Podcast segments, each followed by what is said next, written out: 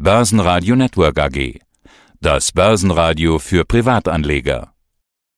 Der Wikifolio Trader der Woche in Zusammenarbeit mit Börsenradio. Hallo, mein Name ist Bastian Brach. In Wikifolio bin ich bekannt als T-Basti und ich manage zwei Wikifolios größtenteils. Das eine bereits seit 2015, das Anfang seit Ende 2018 und bin nebenbei noch Student, gerade im letzten Semester in der Masterarbeit. Oh. Und ja, Was, was studierst du?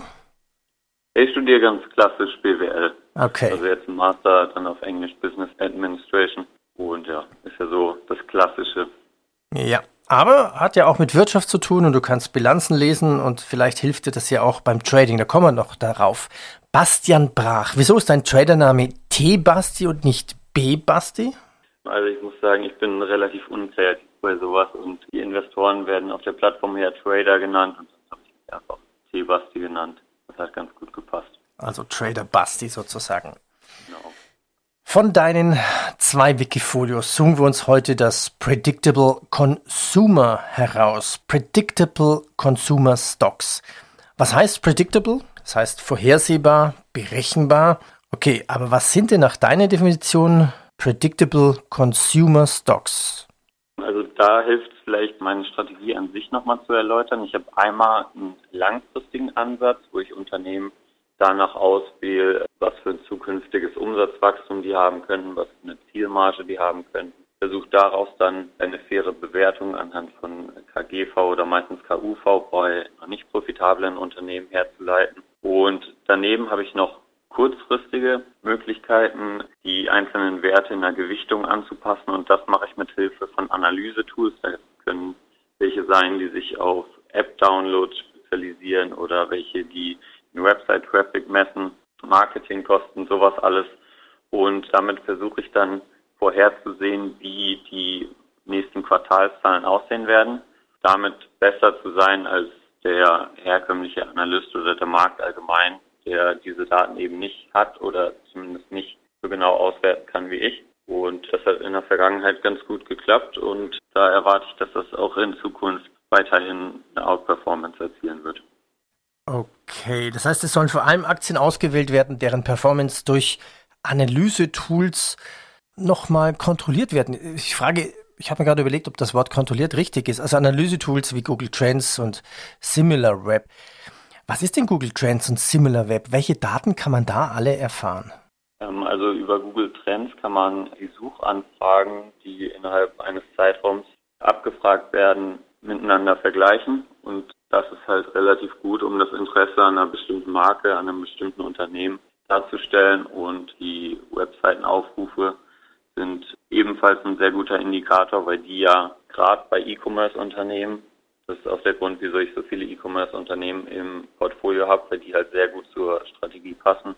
Gerade bei E-Commerce-Unternehmen äh, kann man damit halt sehr gut bestimmen, wie, wie hoch die Umsätze ungefähr ausfallen werden, in welche Richtung die sich entwickeln, ob ein Unternehmen jetzt eher von positivem oder von negativem Ja. Wachstum ausgehen Und, kann. und wie gehst du da vor? Vielleicht hast du ein Beispiel. Hast du zuerst die Idee oder hast du auf diesen Plattformen dann einen Trend herausgefunden? Zum Beispiel Essen online bestellen und schaust du dann quasi nach diesen Essensaktien oder gehst du umgekehrt vor? Du hast eine Aktie, sag, oh ja, passt in das Beuteschema rein. Ich gucke mir jetzt die statistischen Daten an, die Trends und suchst die Trends auf Big Data Plattformen und versuchst dann dort das zu bestätigen? Genau, also eher das Letztere. Also es fängt damit an, dass ich die Aktie langfristig interessant finden muss, sowohl von der Bewertung als auch vom Umsatzwachstum, von der Marge, die erreicht werden kann. Und kontrolliere die dann stetig mit den Analysetools. Und äh, jetzt beispielsweise in Corona war es so, dass ich dann halt Hypothesen aufgestellt habe, dass äh, Online-Essensbestellungen oder jetzt auch HelloFresh deutlich zulegen werden und das dann mittels der Analysedaten relativ schnell verifizieren konnte und so dann bereits im Ende März, Anfang April wusste, okay, die werden massiv davon profitieren, wo die Werte an sich eigentlich noch, noch nicht so stark waren und das erklärt auch einen erheblichen Teil meiner Outperformance letztes Jahr. Wie geht man mit diesen Plattformen zurecht? Kann das jeder nutzen oder hast du einen extra Account dafür? Äh, Also Google Trends an sich kann jeder nutzen und SimilarWeb ist dann zumindest die Premium-Version kostenpflichtig. Aber ja, man muss halt auch wissen, wie man, wie man die auswertet. Also so, ich sage jetzt mal so Riesensprünge wie während Corona erkennt man da ganz gut. Aber ähm, in die letzten zweieinhalb Jahre habe ich halt versucht, die Auswertung immer besser zu machen und ja, mittlerweile klappt es, glaube ich, ganz gut. Und wie oft magst du das? Ja, also äh, monatlich würde ich sagen, aktualisiere ich dann meine, meine Daten, meine Tabellen. Mhm. Und, äh, und du kontrollierst quasi dadurch noch, ob du diese Aktie weiter im, im Portfolio belässt oder vielleicht sogar verkaufen musst? Ja, also meistens sind es eher so kleinere Anpassungen vor den Quartalszahlen, ob ja, wenn ich wenn ich das Gefühl habe, die Aktie oder das Unternehmen könnte könnte schlechter gelaufen sein, als ich oder als der Markt denkt, dann reduziere ich ein bisschen und wenn es besser gelaufen sein könnte, dann erhöhe ich ein bisschen, aber wenn wenn der langfristige Trend immer noch stimmt, dann verkaufe ich jetzt eine Aktie nicht komplett, nur weil ein Quartal vielleicht mal schlechter ausfallen könnte. Ja. Ja, schauen wir in dein Portfolio und was mich ja überrascht ist, dass du dieses Predictable, das ist vorhersehbare, berechenbare durch diese Big Data Analysen herausgefundenen Trends meist in Deutschland findest. Also die meisten der E-Sins fangen mit DE an. Ich hätte es eigentlich erwartet, dass das alles US-Trends sind. Warum kaufst du Aktien, die eher bei uns sind?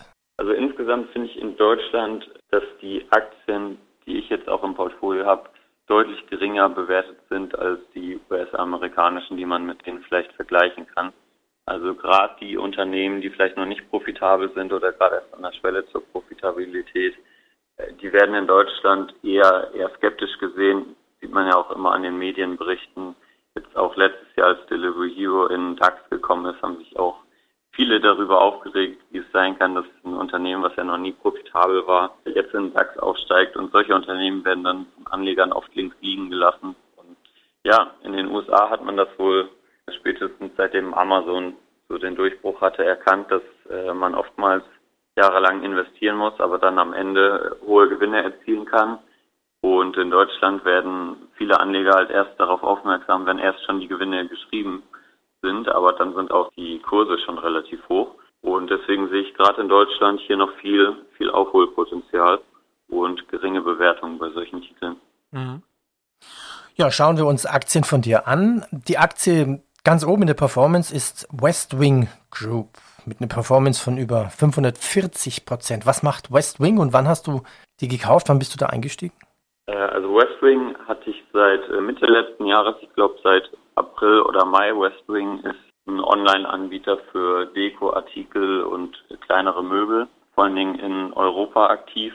Und da war es so, wie ich, wie ich vorhin auch schon mal versucht habe zu erklären, dass ich da die Hypothese aufgestellt habe, okay, der Online-Handel könnte profitieren und dann überlegt habe, welche, welche Aktien gibt es da. Und bei Westwing und auch Home24 war es der Fall, dass die vor der Corona-Krise in Schwierigkeiten waren, also nicht wirklich viel Geld verdient haben. Die Umsätze waren, waren stagnierend und äh, dass ich da aber gedacht habe, okay, Corona-Krise könnte einen guten Schub geben, das dann mit Hilfe meiner, meiner Daten verifiziert habe. Und das hat dann sehr gut geklappt.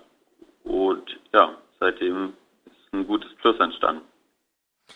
Ja, auch für das Gesamt-Wikifolio seit 2018, es ist ja ein neues Wikifolio, muss man sagen, hast du eine Performance von jetzt 288 Prozent. Schauen wir uns noch weitere Aktien in dein Wikifolio an. Warum ist zum Beispiel Home24 drin?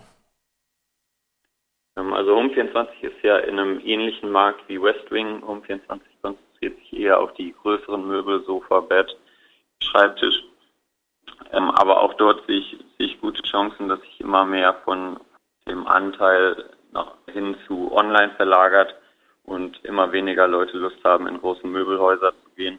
Und äh, auch dort ist die Bewertung sogar noch niedriger als bei Westwing, größtenteils auch, weil Westwing bereits sehr profitabel ist mit Margen von 10, 12 Prozent und Home24 sich dazu entschieden hat, noch mehr in Technologie und Marketing zu investieren und dadurch stärker zu wachsen. Und das ist auch eine Strategie, die ich äh, als Anleger sehr gut finde, wenn man dadurch zukünftig Marktanteile gewinnt und immer mehr Kunden auf die Plattform zieht und dann erst in zwei, drei Jahren erhebliche Gewinne erzielt.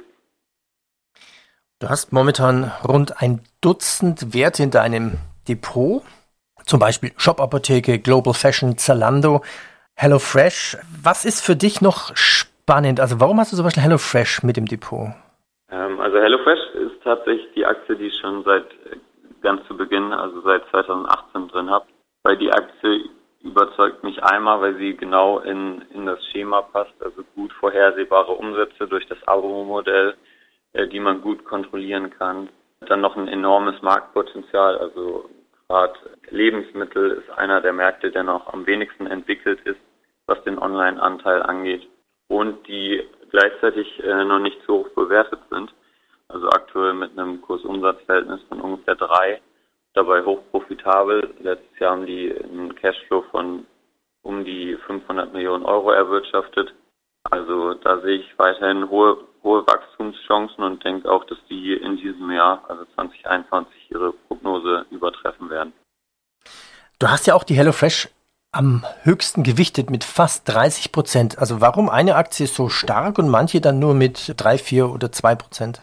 Ähm, also die kleiner gewichteten, jetzt ich sag mal so alles unter 3 Prozent, sind oftmals Beobachtungspositionen. Also zum einen Aktien, bei denen ich grundsätzlich das Geschäftsmodell interessant finde, die aber, die ich aber noch weiter analysieren muss und wo einfach noch nicht so klar ist, in welche Richtung es geht, wie beispielsweise Auto 1, die jetzt vor kurzem an die Börse gegangen sind.